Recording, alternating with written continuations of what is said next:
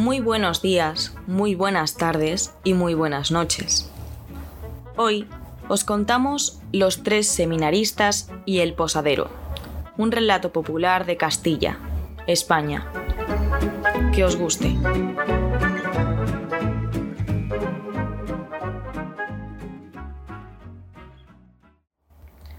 Allá por las tierras del rey que rabió, cuentan los que lo vieron, yo no estaba pero me lo dijeron, esta historia. Estos eran tres alumnos del antiguo seminario de Burgos que habían pasado la Pascua de Navidad en sus casas del pueblo natal, a media legua de Barbadillo del Mercado, villa animada por su renombrada Feria de Lana.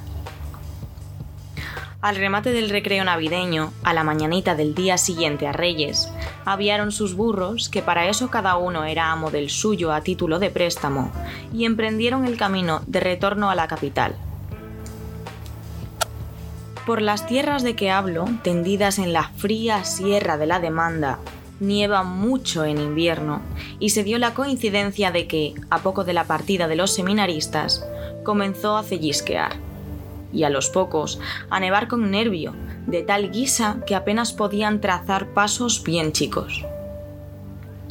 Así las cosas, al llegar a Barbadillo, los tres zagales acordaron, sin sombra de litigio, demorar el viaje y adentrarse en la posada del lugar.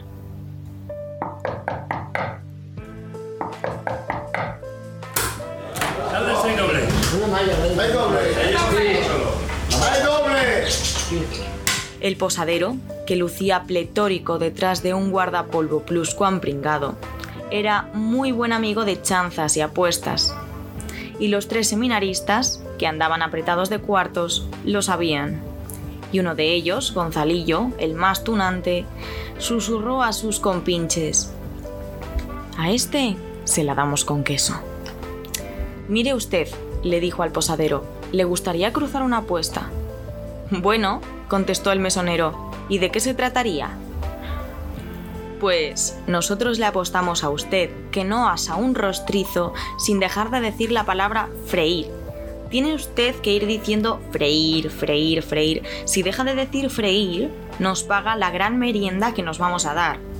Pero si usted alcanza a adorar el rostrizo sin dejar de decir freír, nosotros tres se la pagamos a usted. Bueno, bueno, en eso quedamos, consintió el posadero y se dispuso a asar el cochinillo.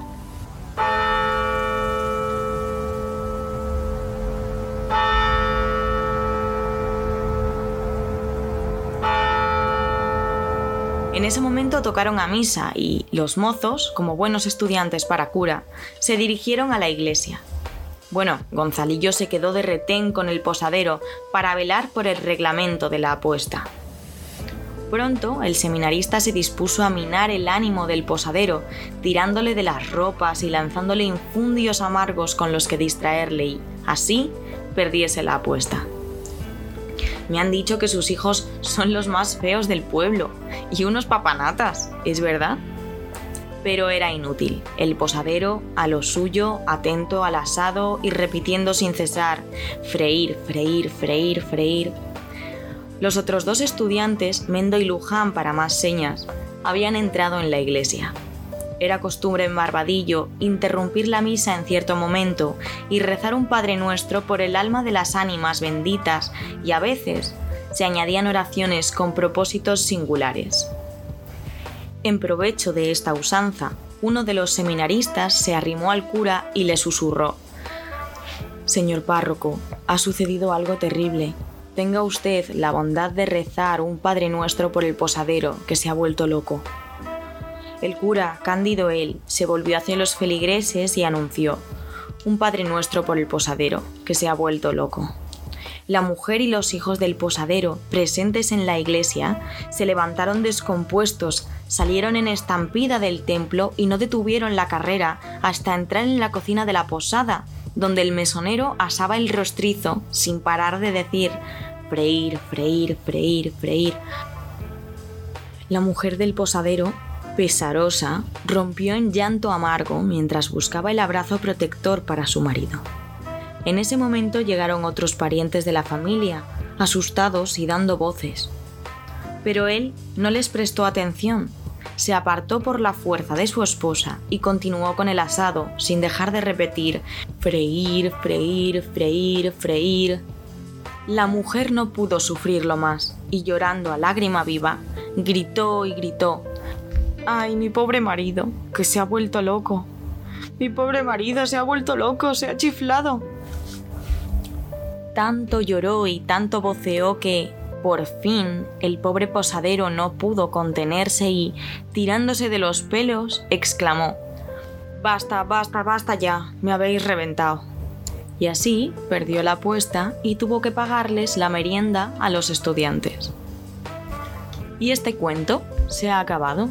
Tal como me lo contaron, te lo he contado.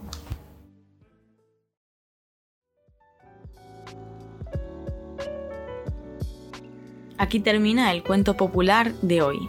Hasta la próxima semana. Salud y ventura.